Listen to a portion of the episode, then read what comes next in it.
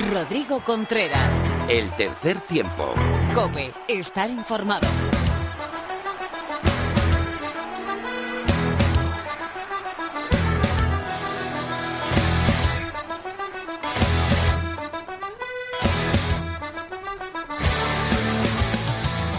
Hola, ¿qué tal? Bienvenido al programa 133 eh, de tu programa de rugby en la radio del tercer tiempo de cope.es.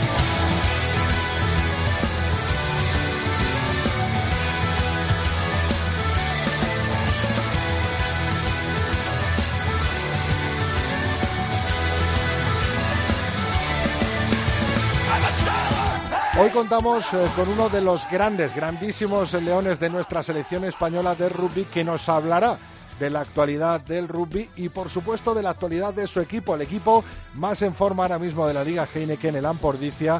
Hoy en el tercer tiempo estará Fernando López.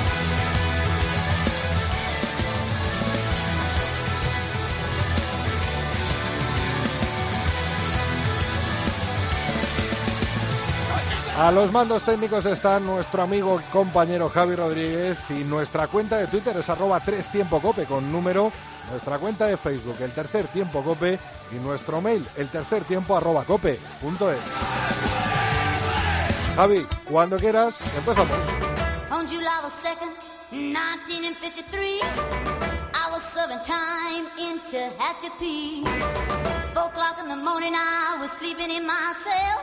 I heard a whistle blow, and I heard somebody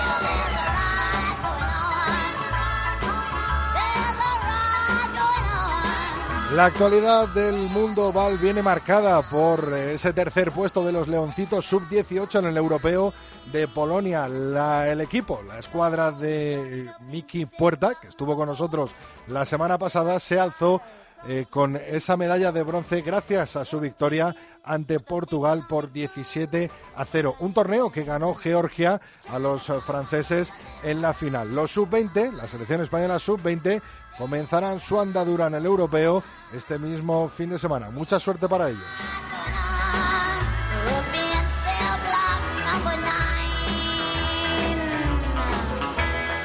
Ya tenemos semifinales de la Challenge y la Champions Cup. Dos equipos irlandeses, un galés y un francés, serán los protagonistas de la máxima categoría europea del rugby. Leicester contra Scarlett será una semifinal y Racing 92 eh, contra Munster será otra de las semifinales. En cuanto a la Challenge Cup, pues otros cuatro equipos punteros del rugby europeo. Cardiff Blues se enfrentará al PO de Charlie Mali y la otra semifinal será Gloucester Rugby contra los Newcastle Falcons, los dos equipos británicos e ingleses que uno de ellos estará en la final de Bilbao.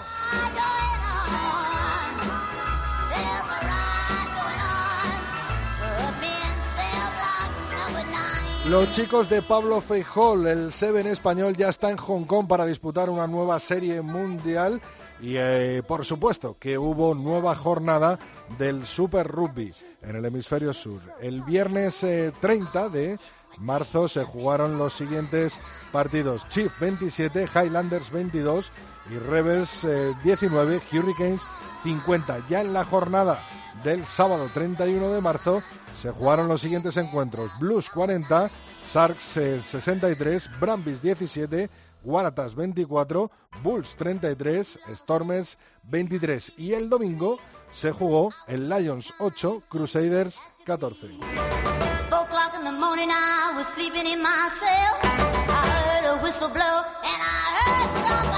Tras el descanso de Semana Santa de la Liga Heineken y la Liga Iberdrola, este fin de semana vuelven las dos competiciones. La Iberdrola, con las chicas en su última jornada, que ahora mismo analizaremos eh, con Lorena López, y la Liga Heineken, a falta de tres jornadas, en su vigésima jornada, pues se la jugarán los equipos por arriba, tanto el Brac Quesos Entre Pinares como el Silverstone El Salvador, como Hernani y la Vila por abajo para evitar ese puesto de promoción. Vamos ahora con la actualidad femenina.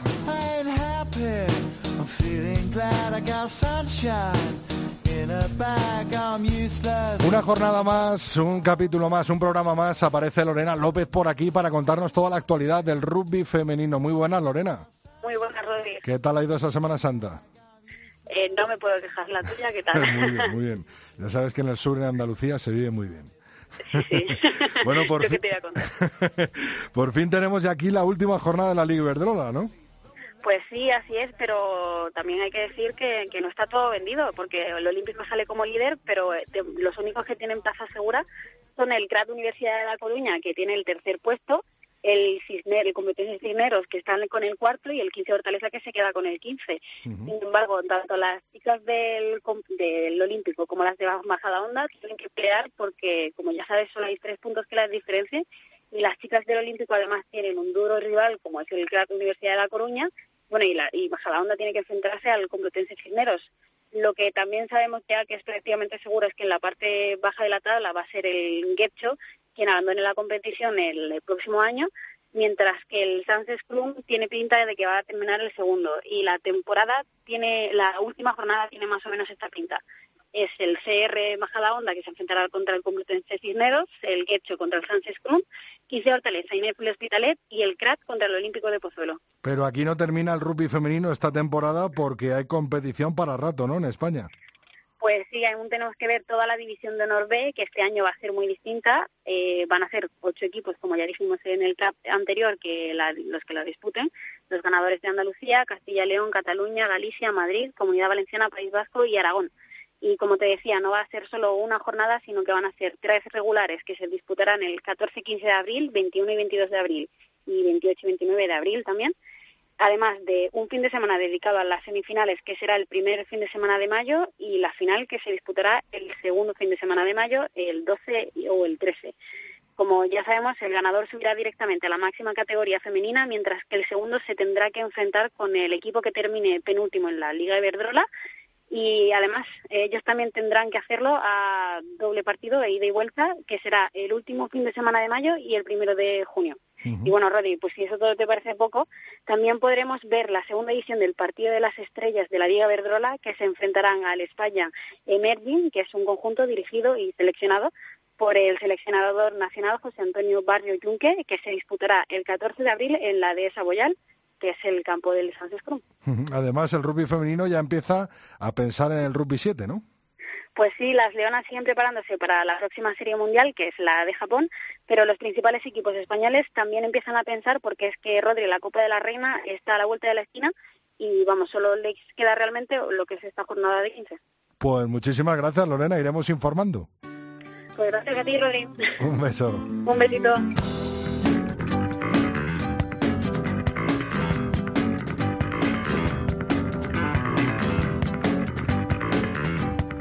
Rodrigo Contreras. El tercer tiempo. Cope. Estar informado.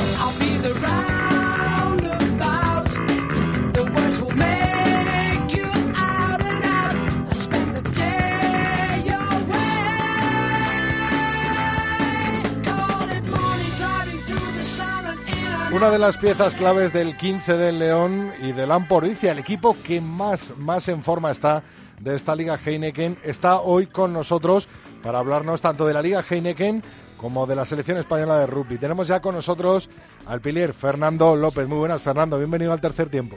Hola, buenas noches. Muchas gracias, Rodrigo. ¿Cómo están por ahí? Pues muy bien, no, hombre, no tan bien físicamente como tú, que estás hecho un toro, pero hay hasta portadas, ¿no?, de periódicos deportivos que te sacan, Fernando. Bueno, bueno, hay que, hay que entrenar mucho, ¿eh? Sabes que eso es un, es un buen logro porque no todos los días se consigue una portada que hable de rugby en España, ¿no? Sí, la verdad que sí, una, una sorpresa para, para todos, en realidad.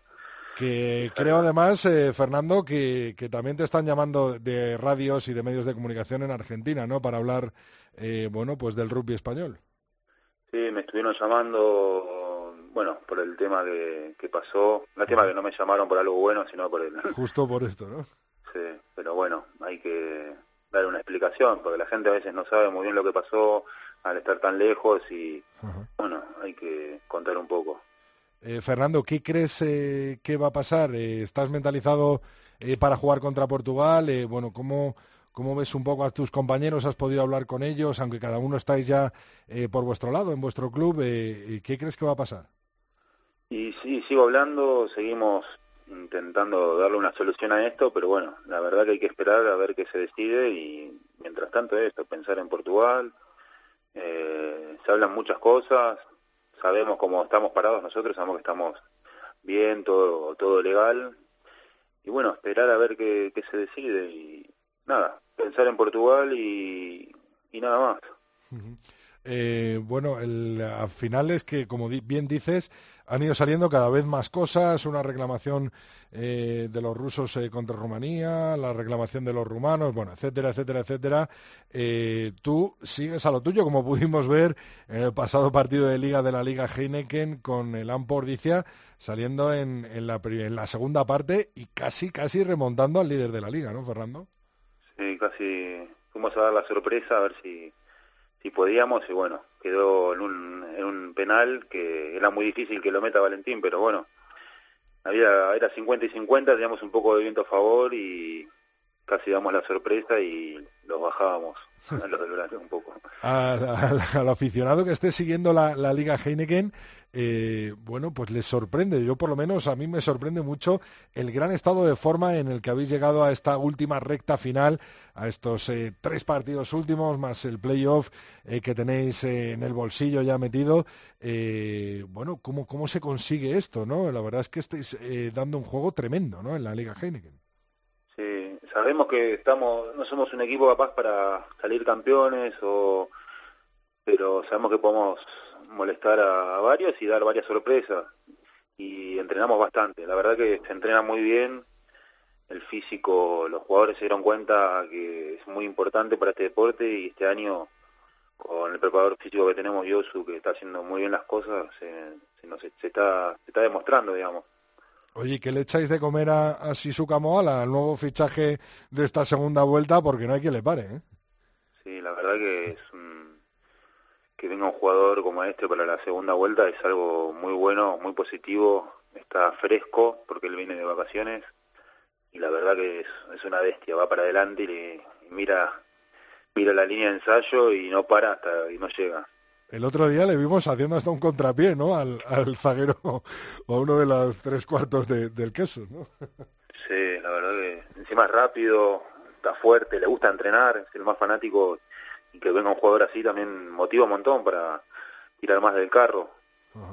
Eh, os recontrasteis el otro día, eh, al menos, eh, por lo menos, eh, Calo Calo Gavidi y tú, ¿no? Me imagino que andaría por ahí también Alvar Jimeno, bueno, Julen, por supuesto, con, con tu equipo. ¿Hablasteis algo de, de- de un poco el limbo en el que estamos ahora mismo el rugby español a nivel de selección?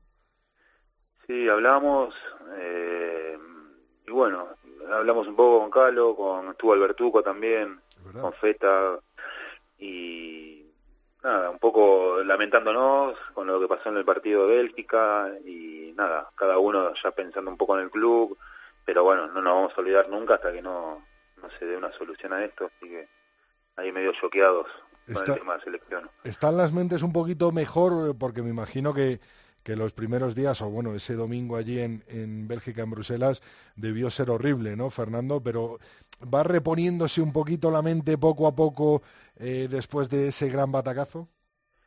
Sí, no queda otra, hay que, hay que levantarse, seguir y de eso de eso sabemos, de levantarnos y seguir, pero fue un fue un cabo levantarse y muy muy difícil. Yo todavía sigo dando vueltas y vueltas hasta que no se solucione creo que va, va a ser así, hasta que no digan lo que va a pasar, vamos a estar dándole vueltas todos en la cabeza, pues algo es el logro máximo que puede llegar a un jugador de rugby y, y se les fue de las manos, es, es difícil levantarse, pero bueno, no queda otra, hay que seguir y trabajar y trabajar. ¿Crees que Agustín Pichot, como vicepresidente de, de World Rugby, bueno, pues se le habrá tocado un poquito la fibra, ¿no? Y está diciendo, bueno, es que esto no puede ser, ¿no? No puede ser y hay que buscar una solución. Sí, Agustín es un tipo bastante justo y está promoviendo mucho los las elecciones que, que menos tienen y yo creo que si ve que lo que pasó, yo pienso que nos, tiene- nos tendría que ayudar. Eh, pienso que, nos tendría que ayudar, pero bueno, como el problema este es tan tan grande, porque no fue solo un arbitraje malo, fue- fueron muchas cosas que fueron sumando, ahora es como una, incertidumbre a ver qué es lo que va a pasar. Para despedirnos, eh, Fernando, y dejar con buen sabor eh, de boca a todos los oyentes del tercer tiempo de la cadena COPE, eh, ¿ves a la selección española de rugby, ves a los leones eh, de Santi Santos, a los leones de Fernando López, de Albertuco, etcétera, etcétera, etcétera, jugando en Japón 2019 el próximo Mundial? Sí, sí, sí. Tenemos que estar como sea. Sabemos que sea por el camino largo o que nos clasifiquen directo, como sea, tenemos que tenemos que estar. Es una obligación para nosotros los jugadores estar ahí y, demostrar que, que no es que vamos a ir por un, por un mal arbitraje ni nada, vamos a ir porque tenemos que estar ahí ganándole a quien sea. Pues eh, muchísima suerte, muchísimo ánimo, Fernando, por supuesto, para ese camino que nos queda por recorrer hasta que lleguemos a, Japón 2019. Yo también estoy convencido de que estaremos detrás de vosotros, empujando la misma melee, en esa melee del Mundial de Japón 2019. Gracias por todo, Fernando, y mucha suerte también para este último tramo liguero eh, que te queda con el Ampordicia, en el que estáis eh, dando eh, muchas alegrías a vuestros aficionados y tocando mucho lo que se debe tocar de vez en cuando a los de ahí arriba. Gracias, Fernando. Muchas gracias a vos, Rodrigo. Un abrazo. Un abrazo. Saludos a todos por ahí. Uno, dos, un, dos, tres.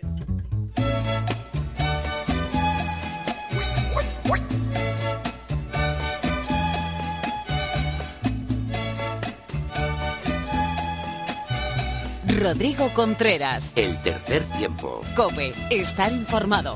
Hey Joe, where you going with that money in your hand? I say, hey Joe, where you going with that money in your hand? Well, I'm gonna see my woman. Muchas, muchas, pero que muchas cosas de las que hablar en nuestro tertulia, nuestro tertulión, con nuestro compañero de Cope Valladolid, Miguel Ángel Torres Teto. Muy buenas, Teto. Hola Rodrigo, buenas. También tenemos al otro lado del teléfono a Fermín de la Calle. Muy buenas, Fermín. compañero. Hola, muy buenas, ¿qué tal? Pues eh, vamos a empezar por el principio, ¿no? Que yo creo que es lo que todo el mundo está esperando, lo que nos tiene a todos con una incertidumbre horrible y eh, lo que esperamos todos, ¿no? Esa reunión de World Rugby en la que están ahora mismo en Hong Kong, viajando también para allá Alfonso Feijóo, el presidente de la Federación Española de Rugby, y en la que, ¿qué esperamos, eh, Fermín? Bueno, eh, se sabe que están estudiando todos los cruces que ha habido de protestas de alineación indebida, que en, el caso de España están estudiando cuatro casos, uno es el de Mathieu Belí, creo que otro es de Vicent San, y ya los otros dos no podría confirmarte quiénes son los dos jugadores que hay, pero mm, en el caso de España están estudiando a cuatro jugadores y bueno, a partir de ahí veremos si, si la reclamación procede o no, porque están estudiando también eh, a los belgas por la protesta de Alemania, están estudiando a Rusia por un jugador que jugó con Kazajistán un partido y por supuesto están estudia- estudiando la alineación indebida del jugador tongano que jugó con Rumanía, que ya había jugado un partido eh, antes con Tonga en, en 2013, me parece que fue. Parece que la reclamación española también por el partido contra eh, Bélgica eh, pierde un poco de fuerza y gana la- la- las reclamaciones eh, por alineación indebida, ¿no, Fermín?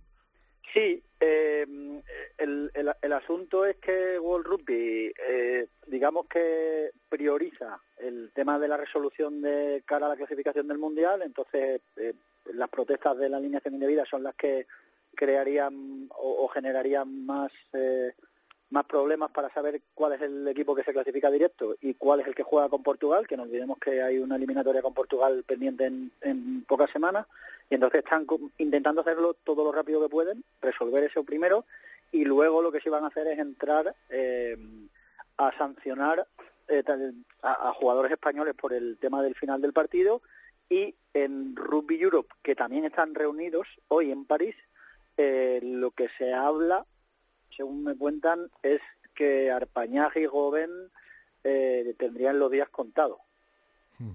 Eh, Teto, eh, de totalmente de acuerdo, ¿no? Que, con Fermín en que, en que bueno, pues eh, los altos dirigentes de Rugby Europe eh, van, a, van a tener consecuencias, los jugadores españoles también, y que pueden descalificarse equipos por esas reclamaciones, ¿no?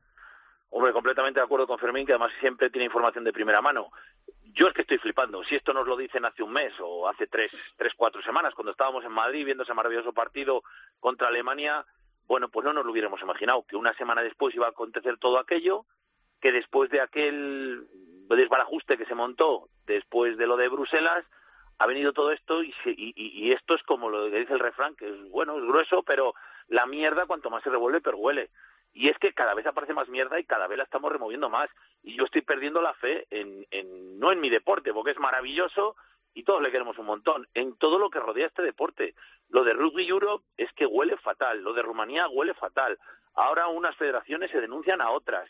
Ahora los rumanos, eh, que, ahora que los españoles, ahora que si los rusos, que si los belgas, si es que al final va a ir al mundial eh, eh, recalificada Portugal, no sé, de verdad. Esto ya ya suena a cachondeo. Sin duda que creo, tal y como dice Fermín, que dirigentes de Rugby Europe van a salir escaldados. Eh, a mí el miedo que me dan es que mueran matando. Es decir, ellos saben que tienen sus días contados y quizá como hemos sido nosotros los que hemos dado esa famosa expresión que está surgiendo, la patada al avispero y hemos movido todo esto, pues a lo mejor los españoles, la federación, eh, sale sale escaldada y es lo que no quiero. Ya lo de los jugadores es un tema aparte porque, bueno, tendrán que pagar su pena, que además entiendo que, que les van a crujir, desgraciadamente, y lo siento por ellos, aunque nadie estamos de acuerdo con la conducta. Si no hubiera sido por aquello, estoy convencido que no se habría formado este lío. Y bueno, pues que me da muchísima pena todo lo que está rodeando al rugby.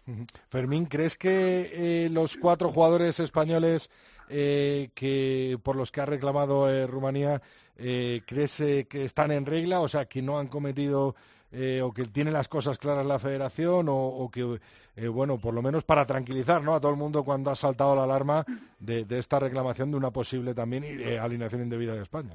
Hombre, yo conociendo como conocemos a, a Sebi, al manager de la selección, que es un tipo que es bastante minucioso en todas estas cosas y se ha mirado la reglamentación, yo personalmente creo que no debería haber ninguna irregularidad. El partido de Beli, por ejemplo, es un partido de la, con la selección de Francia sub-20. Eh, la regla dice que si juegas con la segunda selección de un equipo de un país y tienes más de 20 años, eh, ta- también eh, no, no podía jugar con otro. El problema es que mm, eh, esa selección sub-20 no parece que estuviera designada como en ese momento como la segunda selección de Francia y eso le permitiría jugar. Eh, Belí es un jugador que lleva casi 20 caps, con lo cual si hubiera habido algún tipo de irregularidad entiendo que ya se habría aireado o nos habríamos dado cuenta nosotros eh, desde la federación o, o, vamos, me extrañaría mucho que, de repente apareciese la irregularidad y, nadie se hubiera dado cuenta.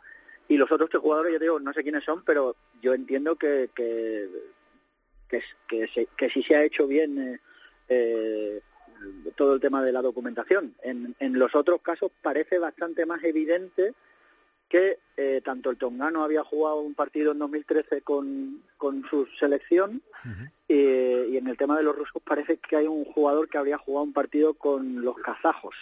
Eh, en el de Bélgica seguro que es indebida. Bélgica eh, se ha pasado todo el torneo intentando meter jugadores franceses de manera irregular hasta el punto que en el partido contra España, el día antes en la revisión del acta, eh, España impugnó a dos jugadores que estaban incluidos en el 15 de Bélgica y los sacaron de la convocatoria porque eh, era, eran jugadores que no cumplían la reglamentación. O sea que Bélgica eh, ha ido con todo a intentar salvarse. Alemania ha estado lista, en este caso eh, lo explicaba también el, el seleccionador de Alemania, que es el uruguayo, Justo, Pablo sí, Lemoine, Pablo.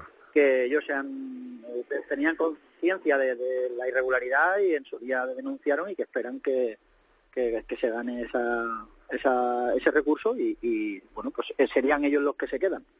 Esto sería una descalificación eh, de Bélgica que podría afectarte incluso eh, también a, a España en ese último partido, ¿no? En el que perdimos eh, contra los belgas. Parece que está más claro también lo del jugador eh, rumano que jugó con la selección eh, de, de Seven de, de Tonga. Bueno, veremos a ver cómo, cómo se soluciona esto. Teto, ¿crees que esta semana vamos a poder tener noticias o confías en ello? No, no, no, yo no confío en nada. No tengo ni idea. Estoy absolutamente desconcertado. Yo entiendo que ya se tienen que dar prisa, se tienen que reunir. Yo no sé si va a ser en Hong Kong, donde va a haber la fumata blanca, pero es que esto se está retrasando muchísimo. Y en el fondo, no nos olvidemos, de momento tenemos que jugar contra Portugal, tenemos que jugar ese playoff. Como se alarguen más las cosas, va a coincidir a lo mejor plenamente en, en, otro, en los momentos más complicados para, para los jugadores. Eh, jugadores que, que- ya acaban contratos, que están de vacaciones, no sé, eh, hagan lo que hagan, lo tienen que hacer ya. Pero yo ya no confío nada, porque esto se está alargando, se está alargando. Primero era un lunes, luego era un jueves, luego el jueves era el lunes, luego no deciden nada. Entonces están dando un aspecto de poca seriedad y poca formalidad que no, nos está haciendo un flaco favor al rugby.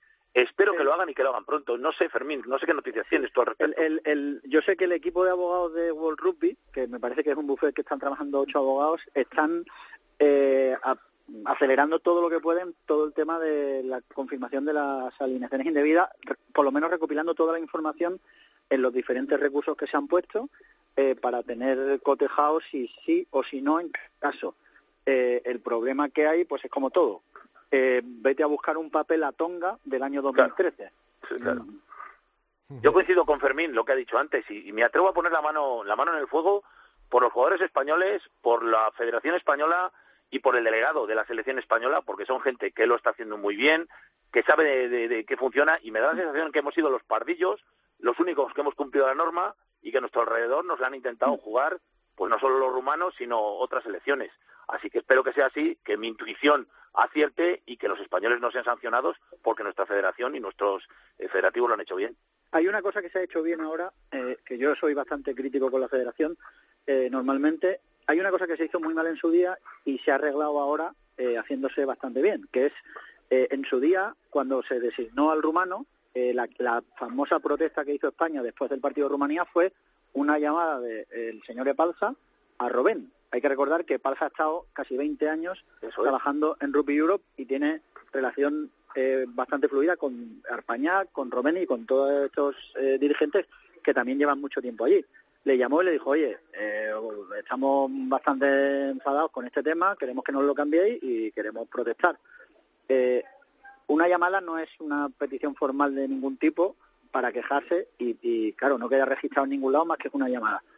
¿Qué pasa? Que como no hay ningún tipo de eh, protocolo de designación de árbitros eh, en, en Rugby Europe, esto simplemente es el señor Robben decide quién pita cada partido, él emite eh, una lista en la que dicen estos son los que van a pitar este partido, una lista que se conocía hace mucho tiempo y que extrañó a World Rugby, que España no protestara antes, eh, él designó y lo que se ha hecho ahora es precisamente eh, hacer unos informes jurídicos que creo que la persona, y aquí juego un poco adivino, que está detrás de todo esto es el nuevo secretario de la Federación, Eliseo, que ha hecho unos informes bastante concienzudos y minuciosos eh, solicitando eh, o, o- o especificando que no hay ningún tipo de protocolo en la designación de los árbitros y que por eso ellos no pudieron eh, presentar ninguna protesta formal escrita ni nada, porque no hay ningún protocolo para eh, impugnar esa designación. Al no haber, por- como se hace a dedo, pues eh, e- e- esta queja, que es un informe bastante extenso de, que creo que ha hecho Eliseo, eh, pues ha llegado allí y gente de dentro del, del Rugby Europe, como lo, como John O'Driscoll, el, el irlandés, y McKinley, el escocés, eh, han dicho, pues es verdad lo que dicen los españoles, porque aquí no hay ningún protocolo de designación, este señor pone a quien le da la gana, y lo que pone en el informe es verdad, y se han puesto de nuestro lado. Que ha sido lo que ha empujado a World Rugby a entrar ya más a fondo en el tema.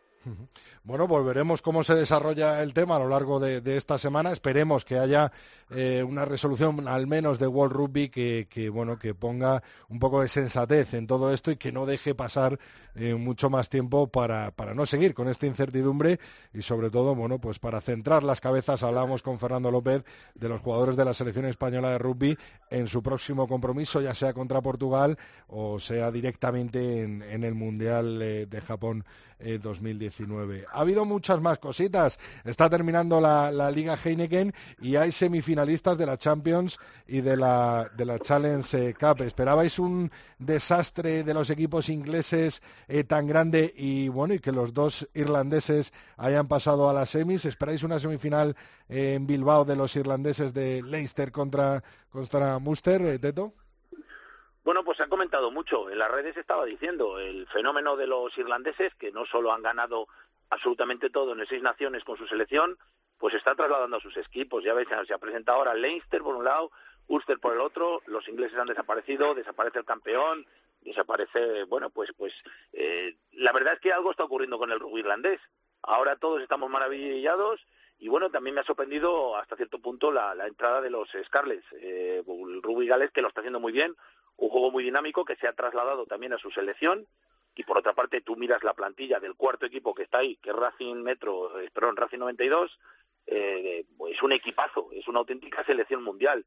Así que son unas semifinales súper apañadas en las que yo veo claros favoritos, en principio a los de casa, que va a ser Leinster y Racing, porque siempre jugar fuera es más complicado, pero no debemos dejar ahí la posibilidad de la duda de los de Munster, que siempre están con ese pedazo jugador que para mí es el medio mele, Conor Murray, que es el tío más listo ahora mismo del rugby mundial, yo diría, y, desde luego eh, ansiosos por ver qué va a ocurrir en esta competición y quién va a llegar a la final de Bilbao.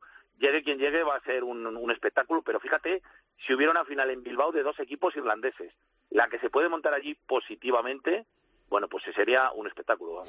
Eh, Fermín. Sí, yo pi- pienso igual que Teto. Eh, creo también que Racing es favorito contra Munster, porque Munster eh, es un equipo solvente, especialmente en Thomson Park, donde, donde ganaron a Toulon. Eh, me parece que fuera pierde un poquito y por ahí Racing a lo mejor le puede meter mano. Eh, lo de Inglaterra, quizás el, el batacazo, más que ahora, que, que realmente solo quedaba uno y entró en, en la última posición y jugaban contra Leicester, que era el equipo que mejor puntuación había sacado en la fase de grupo, pues era incluso un poco previsible porque Leicester está a un nivel brutal. Eh, lo que sí llama la atención es que solo hubiera un equipo metido en los octavos y el resto se hubieran caído, tanto Exeter como otros. Y a mí también me parece un estrepitoso el batacazo que se han metido los franceses, porque había cuatro equipos franceses en, en cuartos de final y solo hay uno en La semifinales. Rochelle venía muy fuerte, ¿no? Y Sí, lo que pasa es que es poco, verdad que la Rochelle ha tenido lesiones graves, o, mm, tenía bastantes bajas importantes eh, para el partido de, de cuartos de final. Y bueno, jugándolo fuera, a mí Scarlett me parece que es un equipo bastante apañado, que defiende muy bien y que sabe lo que tiene, tiene cuatro cosas pero las hace muy bien y bueno, pues le, le dieron la sorpresa y pues se han colado ahí con un... Pre tiene un presupuesto de 5 millones de euros, Scarlett, y por ejemplo, está eh, Rochelier tenía 28 millones. O sea, que por, por comparar a quién ganó. La diferencia, ¿no? Y en la Challenge Cup me imagino que con el Pau de Charlie Malí todos, ¿no? Hombre, por supuesto. Sí, sí, sí. Por supuesto, ahí mira, ahí sí que se han colado equipos ingleses, se ha colado tanto Gloucester como Falcons, que además un equipo inglés va a estar en Bilbao, sí o sí, porque se enfrentan entre ellos, Gloucester contra Falcons, y en la otra, pues los de Cardiff Blues, galeses, contra los de los que vamos todos los españoles, yo diría, eh, emotivamente, pues por su 15, por Charlie Malí, estamos deseando que pueda plantarse una final. Fíjate, Charlie Malí eh, jugando en Po, eh, que están bien cerquita de Bilbao también, podrían desplazar una gran afición allí y yo lo veo complicado porque juegan fuera de casa también eh, los de, eh, los de, los de Po. pero bueno cualquier cosa es posible. Eh, aquí desde luego eh, es verdad que los equipos franceses tal y como comentabas han pegado un buen batacazo aunque si analizas han llegado a las semifinales eh, todos muy repartidos. Han llegado dos franceses dos galeses dos irlandeses dos ingleses pero bueno la- eh, ya estamos en semifinales ya hay que pensar en la final y yo, mira, yo apuesto en este caso también por eh, Gloucester y aquí sí que me, puede el corazón y, y a ver si los de Pop pueden ganar fuera de casa a los Cardiff Blues y vemos una final, pues eso, entre los ingleses y los franceses. Bueno, pues lo vamos a lo vamos a dejar aquí, ¿vale? Queda mucha liga Heineken por delante. En el mes de abril estas tres últimas eh, jornadas eh, interesantísimas y por supuesto en el mes de mayo pues esos playoff eh, por el final en el que nuestro protagonista de hoy, Fernando López, pues nos ha explicado un poco el truco o el kit de la cuestión de la buena forma en el que está llegando el, el Ampordicia a, a este final, a este cuarto final eh, de Liga Heineken. Muchísimas gracias Fermín, Teto, nos vemos, hablamos y estamos al loro, estamos atentos de cualquier novedad de lo que pase con esa decisión de World Rugby o de Rugby Europe eh, y que pueda afectar a la selección española de rugby. Gracias a los dos. Venga, un abrazo, Rodrigo. Un abrazo grande por ahí. Bueno, bueno, pues con Miguel Ríos, qué ganitas eh, de que sonara esta sintonía. Recibimos de nuevo a Alhambra Nievas. Muy buenas, Alhambra.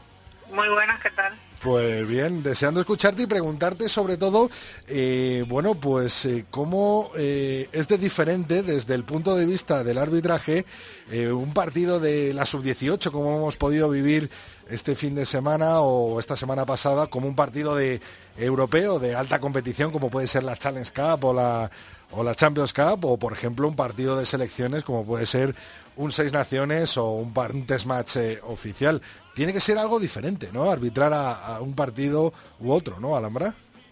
Bueno, pues sí, que hay pequeñas diferencias eh, la preparación, sobre todo, eh, tener en cuenta, por ejemplo, si estamos en categoría sub-19, eh, pues hacer un pequeño checklist de las variaciones reglamentarias en, esa, esas categorías, eh, tener muy claro el- todo el tema de seguridad, eh, por ejemplo, que no se puede producir situaciones de squeeze ball por, por el tema del contacto con la cabeza en el suelo, y bueno y, y todo el tema de por supuesto de contacto en la cabeza en la cabeza placaje alto y todas esas situaciones que en estas categorías además eh, bueno hay que tener especial atención y bueno pues partidos de alto nivel eh, un componente quizá de más presión eh, en el que normalmente tenemos eh, podemos usar el TMO entonces también hay que hacer una preparación diferente eh, contactar con tu asistente y con el TMO y bueno hacer una pequeña preparación que sí que, que difiere ¿no? de, de otros partidos.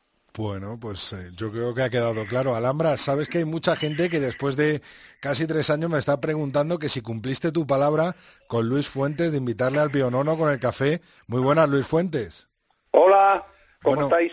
Pues eh, intentando saber si cumplió Alhambra su palabra de ese Pionono con ese cafelito. Yo creo que sí, ¿no? No, esto es un tema espinoso, ¿eh? Estás sacando un tema, Lo he cumplido a media, un tema compl- a medias, a medias, muy a media. a medias. Hay Pero muchos- bueno, Desafortunadamente, pero vamos, estamos en el camino de cumplirlo. sí, ya vamos, esto a este paso, pues ya para 2021, calculo yo, ¿no? Tokio. al paso que vamos. No, pero compensó porque me dio otro día unas recomendaciones muy buenas en Granada ¿Ah, para sí? ir a unos sitios, sí, sí, sí, a ver ahí el rugby y todo, que lo pasé yo estupendamente. Ojalá Así que bueno. estuviera yo por allí para hacerte Exacto, que bueno, también que vaya a puntería, tengo yo, ya lo, ya lo compensaremos. A ver si os bajáis los dos y nos tomamos los piononos aquí en Granada, que es donde hay que tomarlos. Hecho, Y, Efectivamente. y os dais una vueltecita que aquí ya empieza a hacer buen Hecho. tiempo y Sí, lo vais a sí, sí, disfrutar. Invitados quedáis los dos. Pues Oye, esto queda grabado, ¿no? Ha quedado, lo has grabado, ha ¿no? quedado, lo, ha escuchado venga, todos bien. nuestros oyentes, así que habrá que mandar Ya fotitos de está. Granada, Lulo. Perfecto, muy bien. Alhambra Nievas, muchísimas gracias. Muchas gracias por la sorpresa y un besico para los dos grande. Me quedo Hasta con luego. Lulo. Hasta luego, Alhambra. Chao, chao. Beso. Rodrigo Contreras. El tercer tiempo. Cope. Estar informado. Luis Fuentes, muy buenas. ¿Qué tal estás? Pues deseando que me cuentes eh, de qué va eso de la Champions Cup y por qué, por qué se va a jugar en Bilbao. Bueno, un poquito saber sobre esa competición un poquito más. A ver, ¿por qué se va a jugar en Bilbao? Porque los de Bilbao tienen muchísima suerte. Porque Y es además una hecho muy bilbainada, ¿no? No, eso es una cosa estupenda, vamos, yo creo que eso es un, un fin de semana, es el, bueno, son dos o tres partidos seguidos, ¿no? Es el 12, me parece que la final de la Champions Cup es el día 12 de mayo, coincide además que luego hay festivo en Madrid un poquito más adelante, con lo cual alguno de Madrid intentaremos ir para allá, a ver si suerte y podemos. Eh, y, y nada, bueno, yo creo que eso va a ser digno de vivirse, sobre todo, pues un poco por lo que te voy a contar. Si se da una circunstancia que es que- Parece el año irlandés, ¿no, Lulo? Exactamente, este año que los irlandeses, iba a, decir hemos, pero eso ya es mucha tela, han ganado su tercer Grand Slam, pues han metido dos equipos, Leinster y Munster, en las, en las semis de la Champions Cup, que verdaderamente yo creo que esto ya convierte el año en histórico. Eh, vamos a hablar un poquito ahora de cómo han llegado, vamos a hablar un poco de lo que ha significado eh, para los clubes y para Irlanda, pero verdaderamente, eh, bueno, eh, si se metieran los dos irlandeses en la final y si se asegura un campeón irlandés el año del Grand Slam, que recordemos que es el tercer Grand Slam de la historia de Irlanda, ahora Irlanda los para los mm, mm, que han llegado más recientemente al rugby, pues les parece una gran potencia, pero Irlanda ha sido siempre el peor equipo de cinco naciones, el que peor récord tenía, hasta el formato de seis naciones solo tenía un Grand Slam, eh, iba bastante por detrás de Escocia, bueno, ya ha conseguido el tercero, ha igualado a Escocia, con lo cual, bueno, yo tuve la suerte de estar además en Dublín viendo el partido contra Escocia precisamente antes del último partido contra los ingleses y aquí el ambiente ya era de emoción máxima, con lo cual imagino que el día del Gran Slam aquello debió ser tremendo, pues imagínate si a eso se le añade que uno de los dos equipos irlandeses que se han metido en las, en las semis de Champions pues se lleva al final la Copa. Eso va a ser algo increíble, claro. Vamos a comenzar con Leicester, que llega a la final, bueno, a las semis, eh, tras eh, ganar con autoridad a los Saracens, que son los eh, actuales Sí, campeones, ¿no?, de la Champions. Dobles campeones, efectivamente, les ganaron bien en Dublín. Eh, sabemos que en Leinster hay una serie de jugadores que, bueno, son han sido importantísimos en, en, en, el éxito irlandés de seis naciones, sobre todo Sexton y Furlong, que yo creo que son dos jugadores que supuesto ahora mismo son de los más en forma pues del hemisferio norte, por no decir del mundo, no me atrevería a decir tanto, pero bueno, por lo que se ha visto, son dos jugadores clave en ese puesto. Leinster eh, ha jugado, lleva jugando todo el torneo muy bien, un rugby completo, un rugby de ataque muy bonito, con muchas variantes, con mucha calidad en todas las líneas, eh, y ahora mismo se le da como favorito. Sabemos que estas cosas incomodan mucho, sobre todo los irlandeses, no iban como favoritos a las seis naciones y se lo llevaron. Leinster llega como favorito y ahí hay un poco de, de nervio, no se lo quieren creer mucho porque tienen que jugar la semifinal en casa, en Dublín, en el Aviva Stadium, que va a estar hasta la bandera, pero juegan contra los Scarlets, que son los que les ganaron el año pasado, les quitaron el título del, del Pro 12.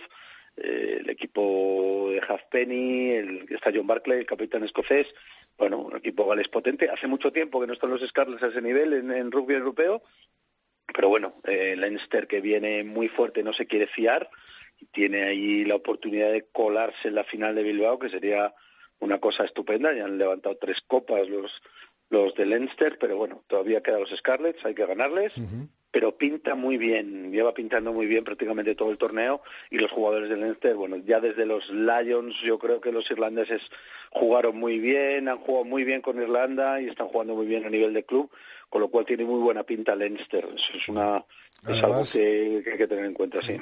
Lulo, el triunfo sobre los Saracens fue doble felicidad para los irlandeses, uno por ganar un equipo inglés, como, como Sí, claro que siempre, siempre, siempre siempre ayuda, se ¿no? celebra en Irlanda, ¿no? siempre- ayuda a ganar a los ingleses. y otro por Stuart Lancaster, ¿no? Claro, ex seleccionador inglés, que yo creo que convierte la cosa en un poco más irónica. Eh, pasa también con Farrell, ¿no? Que está ahora en el cuerpo técnico de Irlanda, el padre de Farrell, eh, ex internacional inglés, es jugador de, de rugby league de rugby union que es eh, uno de los miembros del cuerpo técnico, bueno, pues ganando con ingleses que te ayudan a ganar a tu máximo rival, tu rival histórico, encima en San Patricio y en Londres, que se ganó con el Slam. Bueno, esto convierte el tema en doblemente irónico. Sabemos que la ironía es una cosa de la que tiran mucho por ahí en, en Dublín y alrededores, con lo cual esto les ha hecho especial ilusión, especial gracia. Según ves en los en los eh, periódicos irlandeses, es algo que comentan prácticamente todos, ¿no? El- el- ese punto de recochineo que tanto les está gustando. Y Munster eh, llega a las semifinales tras cargarse a Toulon, ¿no? Sí, a Toulon ni más ni menos. Es verdad que Munster pasa con más apuro. Eh, partido que ganan ahí al final con un ensayo fantástico, pero estaban todavía a tiro prácticamente, o a tiro sin prácticamente, de un golpe de castigo. Eh, no pudieron estar tranquilos ni un minuto. Hubo ahí una serie, por cierto, ahora que últimamente que se habla tanto de polémicas arbitrales y rugby, hubo ahí algunas decisiones polémicas, algunos jugadores de Toulon que, que hablaron de, mm, del arbitraje que les había perjudicado. Bueno, estas cosas pasan en el rugby en todas partes, no solamente en el caso que nos ocupa las últimas semanas. Eh, y al final Munster en semifinales, ¿eh? un equipo quizá más limitado que el Leinster, pero muy competitivo, muy tiene muy buenos jugadores, tiene a Conor Murray, el medio melee, que también es otro de los que están en mejor forma, yo creo, y, y forma con Sexton esa, esa bisagra increíble, y luego tiene uno que sabes que es un poquito uno de mis ojitos derechos, que es Peter O'Mahony, eh, que es el capitán, que es un tipo duro, eh, ejerció de capitán en algún partido de los Lions en la última gira, es un tipo que además marca mucho la diferencia en la touch, que yo lo utiliza mucho, Munster lo utiliza mucho Irlanda, eh, a Munster además lo tienen por ese equipo eh, cabezota peleón que se pega de cabezazos contra un muro y no le da, no tiene problema en hacerse daño y sigue, con lo cual tiene ese plus de competitividad. Lo que es verdad es que el último obstáculo que tiene es ni más ni menos que Racing 92 de París, ¿no? que es uno de los equipos grandes y ricos. se metió tampoco muy bollante, no está tan bollante, se metió al final en la final, le desatascó el partido ni más ni menos que Dan Carter. Eso te iba a decir, grandes nombres, ¿no? En el, Sí. en el banquillo de, Sí, de Racing claro, 92 y además. Munster de visitante, ¿no? En ese 22 de Claro. abril a las 4 y cuarto, ¿no? Juegan en Burdeos, no juegan en París, pero juegan en Burdeos, eh, un partido, o sea, un campo algo más neutral, pero bueno, eh, difícil, lo tiene Munster, pero es a Munster es un club que parece que le gustan las cosas difíciles, ¿no? Ya habréis visto ese famoso anuncio de Guinness en el que habla de cuando ganaron a los All Blacks que no daban un duro por ellos, por ellos los 70, que todavía se habla de ese partido de los bares. Bueno, pues Racing si quiere ganar se va a tener que enfrentar a un Munster archimotivado con la capacidad con la posibilidad de entrar en una final. Hace tiempo que no levantó una copa, levantó dos en su momento.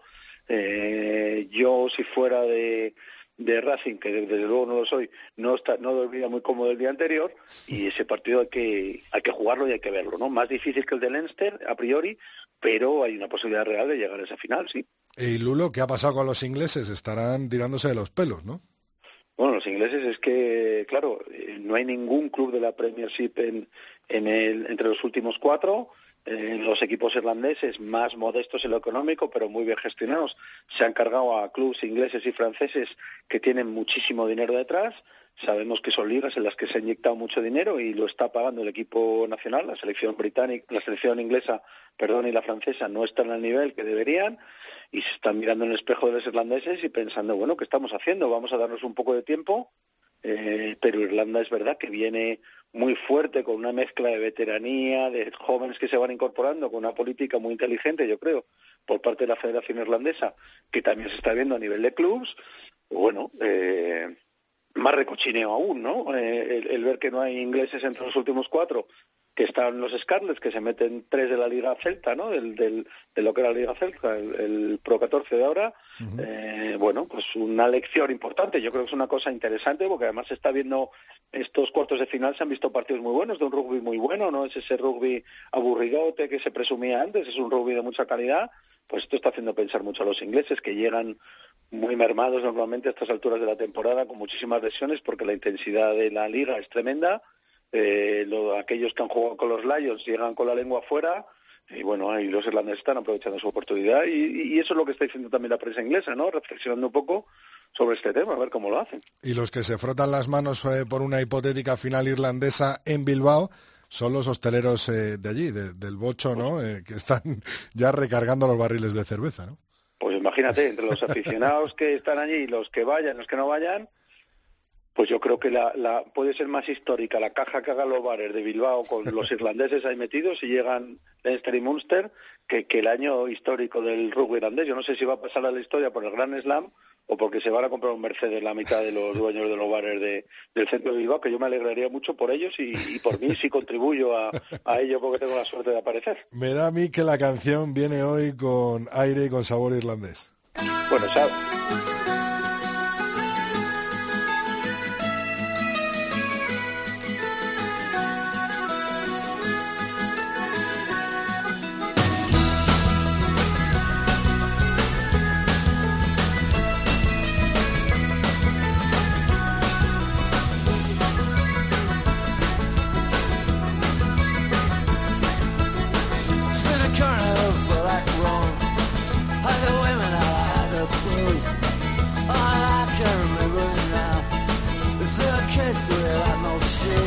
Siempre, Luis Fuentes Lulo, no defraudas nunca, ¿eh? Cuéntanos, ¿de dónde ¿Te ha viene esta canción? gustado? ¿Te ha Sí, gustado? sí.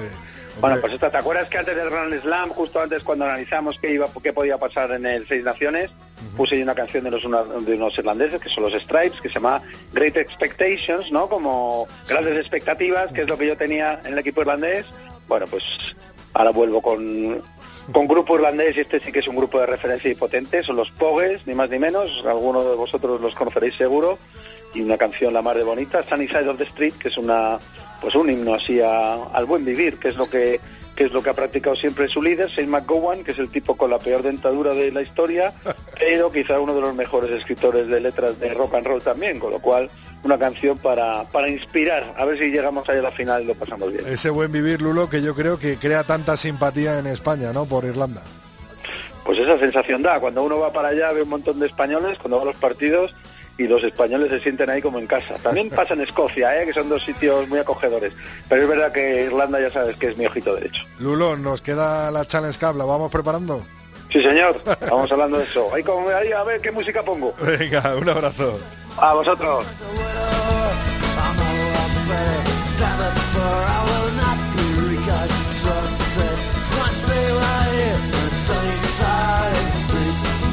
The sunny side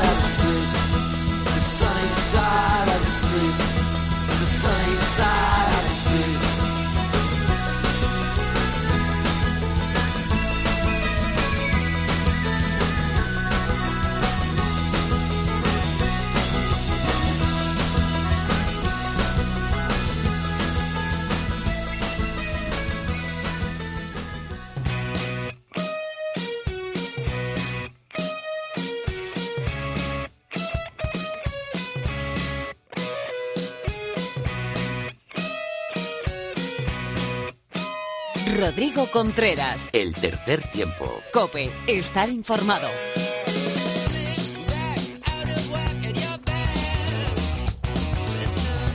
Hablábamos al principio del programa con Fernando López de esa recuperación mental, esa recuperación tras un batacazo grande, ¿no? El que nos dimos en Bélgica, en Bruselas, en ese último partido del Campeonato Europeo, eh, bueno, pues en el que España podía haber conseguido el pase directo para el Mundial, pero ocurrió lo que ya todo el mundo sabéis. Tenemos con nosotros a Mar Álvarez, muy buenas, Mar.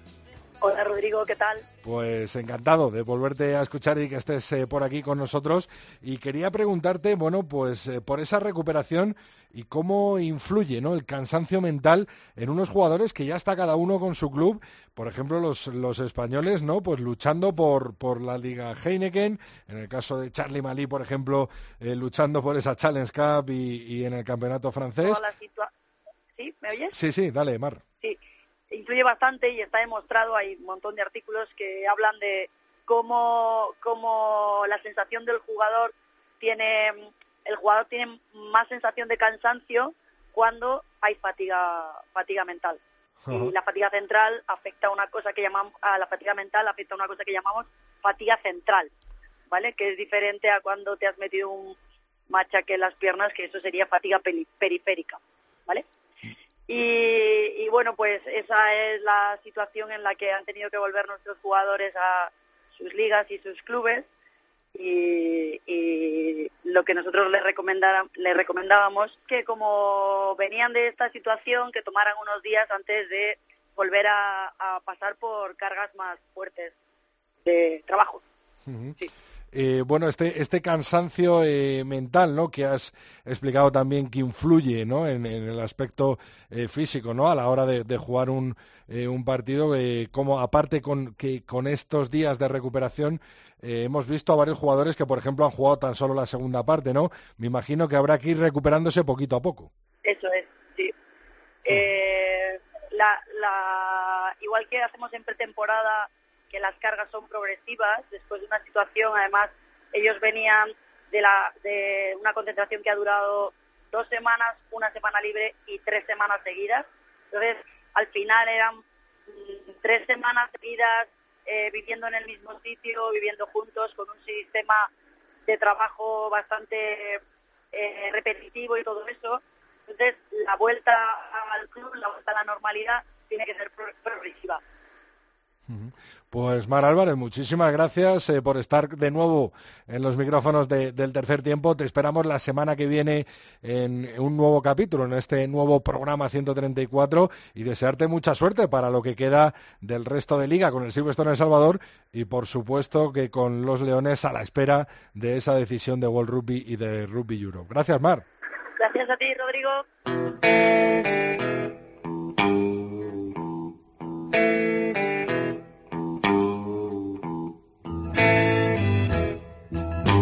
Una semana más eh, damos la bienvenida con estos acordes eh, de la banda de Eric Bardon al maestro, a nuestro amigo, a nuestro colaborador José Alberto Molina Phil. Muy buenas, Phil. ¿Qué tal, Rodrigo? ¿Cómo estás? Pues deseando saber a quién le va a caer el Sin Bin hoy y a quién te vas a referir. Pues soy doble, Rodrigo. Ya lo vas a ver. El primero a la exasperante lentitud de World Rugby, que nunca debió abandonar a su suerte las fases de clasificación de la Copa del Mundo. Abandonar a su suerte, digo, a la fase europea, por lo menos, porque confió en quien no debía, sin prejuzgar las presuntas tapacerías de los demás, que asumo que la multitud de denuncias cruzadas entre españoles, alemanes, belgas, rusos y rumanos se examinarán con cuidado, detenimiento y mesura. Asumo además que habrá un sólido y fundamentado informe, no sé si bien o mal fundamentado, pero rocoso e inapelable, y que al final nos las veremos. Bastante diezmados con Portugal, víctima, por otro lado, colateral por la demora que el partido previsto puede sufrir. Y eso sí hay suerte, Rodrigo, y no acabamos todos descalificados y jugando las potencias del eje, perdón, Alemania y Japón, el partido inaugural y pasando Portugal a la repesca con Canadá y demás llamados. No diré más al respecto, Rodrigo. Los doctores tiene la Iglesia y ya solo cabe esperar la fatal resolución. Y a Luke Pierce, la segunda amarilla, Rodrigo, el galés nacido en Pontypool, grata villa de los valles verdes del sur de aquel país, que debutara en la Premiership en 2011 a la tierna edad de 22 años y que condujo con evidente desacierto, y es un punto de vista personal, el pasado sábado el partido que le cayó en suerte, el Scarlets contra La Rochelle. No entraré en detalles de su arbitraje, que creo condicionó el juego francés, Rodrigo, ni diré que aún designado por el organismo arbitral inglés al que pertenece, nació al otro lado del río Severn. No lo haré porque son detalles adjetivos para el objeto de mi castigo, que es tramposo, ya lo habrás advertido, porque individualizo en Mr. Pierce, pero voy más allá. Pues mantengo que se puede hablar del árbitro, de la forma adecuada y en el momento adecuado, naturalmente. Durante el partido, por mi parte, nunca me dirigí a un árbitro, no habiendo sido designado capitán. Sin embargo, en el tercer tiempo me permití muchas veces criticar esta u otra decisión y jamás obtuve de aquellos con tablas y sentido común respuesta que no fuera receptiva y justificada. Conviene aclarar que siendo autoridad absoluta entre palos y palos, terminada la función, no hay delito ni quiebra de códigos de caballería andante no escritos que impidan juzgar a quien juzgó. La imagen que tras el partido y ahora el soberano respetable esperaría que me refiriera a sucesos próximos y guerras. Digo que la imagen que tras el partido dio Daniel Durroca habla por sí sola. Hablo, Rodrigo, del antiguo capitán y a la sazón entrenador de Francia en un día de otoño de 1991 en que acometió a Derek Bevan, árbitro galés al que acusó de encarnar una supuesta conspiración anglosajona contra Francia que acabó con su equipo en el Cinco Naciones previo y por tutatis y por velenos les llevó a la derrota en ese partido de cuartos de final en el viejo Parque de los Príncipes. Dubroca, Rodrigo, dimitió avergonzado. Se ajustició a sí mismo. Ejemplo suficiente de lo que digo. Cuándo no y cuándo sí. Y que traigo a colación para ilustrar a los puros que se rascan las vestiduras, creyendo que otros más jóvenes y más cercanos en el tiempo han mancillado para siempre el honor de nuestro deporte. No es así. Esto ya ha pasado y volverá a pasar. Y merecerá el mismo reproche. Cuando no lo merezca, entonces sí que habrá peligro, no antes. Quedo, Rodrigo, suyo afectísimo, a la espera de una resolución que no aventuro positiva para España. Entregado a mis clásicos, me solazo con el estoico Virgilio que nos señala el camino para bien de nuestro rugby. Félix qui potuit rerum cognoscere causas. Muchísimas gracias, Phil. La verdad es que este doble, doble, doble, doble sin bin eh, ha venido muy al pelo. José Alberto Molina Phil sí habla de los árbitros y le manda al sin a World Rugby. Gracias, Phil. Un abrazo, Rodrigo. Hasta la próxima.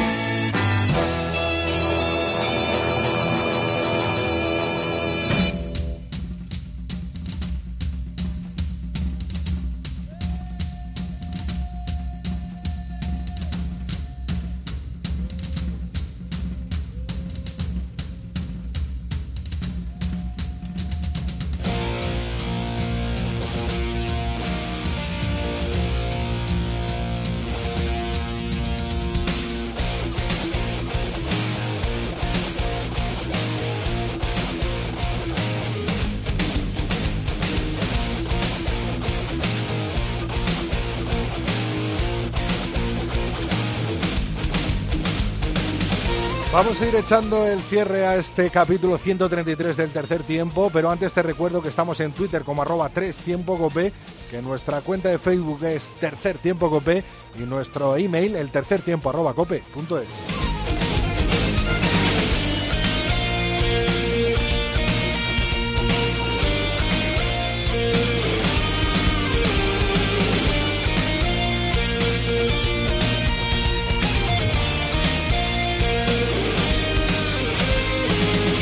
Muchos, muchos mensajes vuestros a raíz de la polémica, ¿no? De esa competición de Rugby Europe que da el pase para el Mundial de Japón 2019 y muchos comentarios, eh, bueno, esperando una respuesta o de la Organización Europea del Rugby o de la Organización Mundial. Ismael Martín nos decía nada, que no tienen claro qué hacer. Igual deciden antes sobre las alineaciones indebidas y se quitan el marrón de Vlad Jordanescu. ¿Qué imagen más espantosa está dando el comité europeo? Y Germán, por ejemplo, nos decía, no creo que decidan antes lo de las alineaciones. Veremos, todavía no sabemos nada. Sabemos que están reunidos y que están estudiando.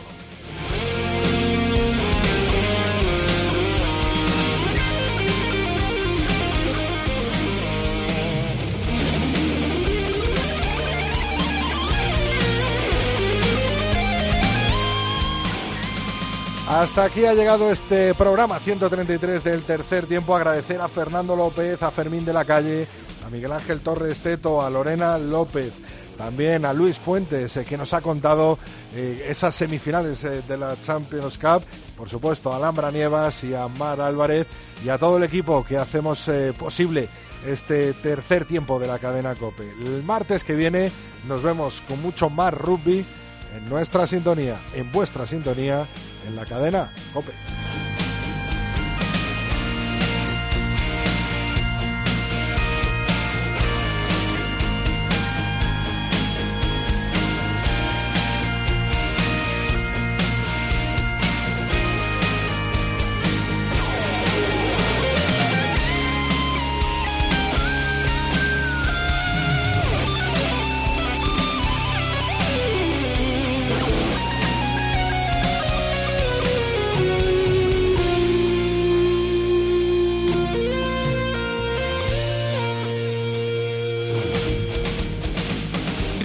Contreras.